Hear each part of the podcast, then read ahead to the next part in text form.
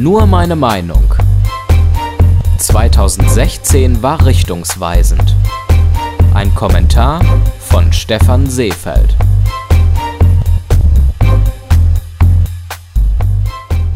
Blickt man am Ende eines Jahres auf die vergangenen zwölf Monate zurück, fallen einem oftmals nur die negativen Ereignisse ein.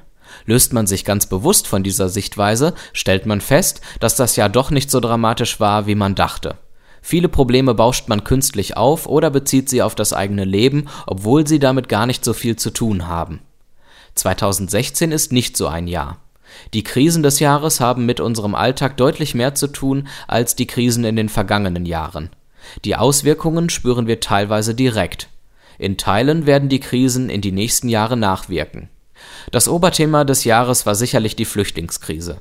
Zwar kamen immer weniger Flüchtlinge zu uns als noch in 2015, doch nun müssen wir eine Lösung für all diese Flüchtlinge finden. Wie integriert man sie in die Gesellschaft und in den Arbeitsmarkt? Kann besonders ersteres überhaupt in ausreichendem Maße gelingen?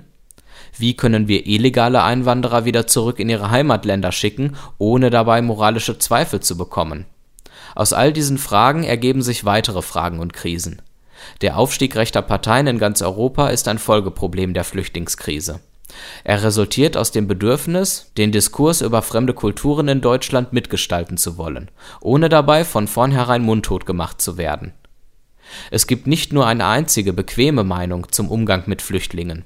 Es gibt auch Meinungen, die unbequem sind, unsere Moralvorstellungen kritisieren, den Finger in die Wunde legen und teilweise auch radikal sind. Unser Umgang mit diesen verschiedenen Meinungen ist ein Indikator für die Gesundheit unserer Demokratie. Unser Umgang mit anderen Meinungen war 2016 von Intoleranz und verbaler Gewalt geprägt auf der einen Seite spazierte Pegida mit Hassparolen und antidemokratischen Forderungen, und auf der anderen Seite missbrauchten Gegenbewegungen Pegida als Argument dafür, einen differenzierten und kritischen Diskurs über den Umgang mit Flüchtlingen zu unterbinden. Gemäßigte Meinungen gab es auch. Sie sahen unsere humanitäre Pflicht zu helfen, ohne zu übersehen, dass unter den Flüchtlingen auch Terroristen sind oder schlichtweg Nutznießer unseres Sozialstaatprinzips, gegen die etwas unternommen werden muss doch diese gemäßigten Meinungen konnten sich 2016 kein Gehör verschaffen, weil die linken und rechten Ränder zu laut und aggressiv waren.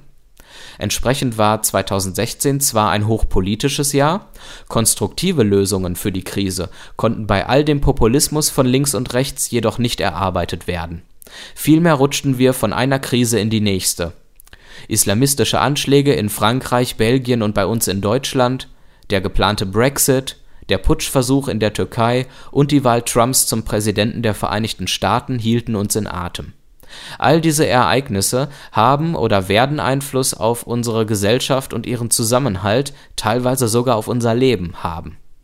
Das Jahr 2016 war mit seinen Ereignissen ein richtungsweisendes Jahr. Noch haben wir die Möglichkeit, diese Richtung zu hinterfragen und gegebenenfalls zu korrigieren. Wichtig ist, dass wir das ernst nehmen. Andere tun das und gestalten den Kurs, den Deutschland und Europa nehmen, mit. Daran sollten wir uns beteiligen, bevor es zu spät ist. Alle Folgen von Nur meine Meinung gibt es als Audiopodcast und als Text auf www.stephanseefeld.de.